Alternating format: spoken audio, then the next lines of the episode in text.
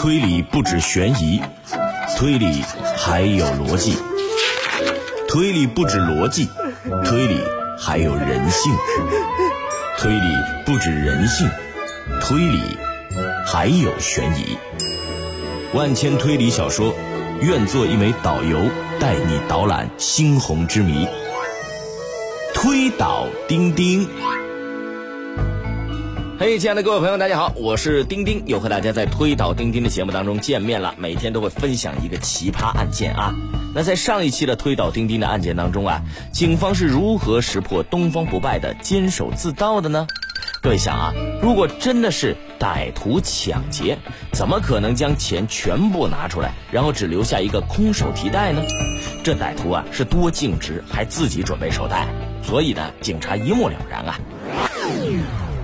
好了，我们案件继续啊。一天晚上呢，今今天的案件和郭富城有关。一天晚上，郭富城在家看书，突然被人用棒球的球棒从背后袭击身亡。根据警方在案发现场的观察，发现窗户前的书桌上的一盏台灯亮着，窗户紧闭。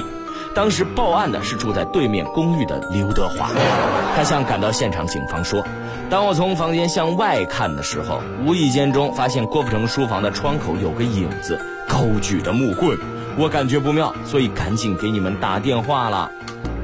听完之后，警察当场就说：“得了吧，拉倒吧，你在说谎。”那么问题来了，为什么警察会断定刘德华是在说谎呢？好，以上就是本期的推导钉钉，答案见下期，我们下期见。推理不止悬疑，推理还有逻辑；推理不止逻辑，推理还有人性；推理不止人性。推理还有悬疑，万千推理小说，愿做一枚导游，带你导览猩红之谜。推倒钉钉。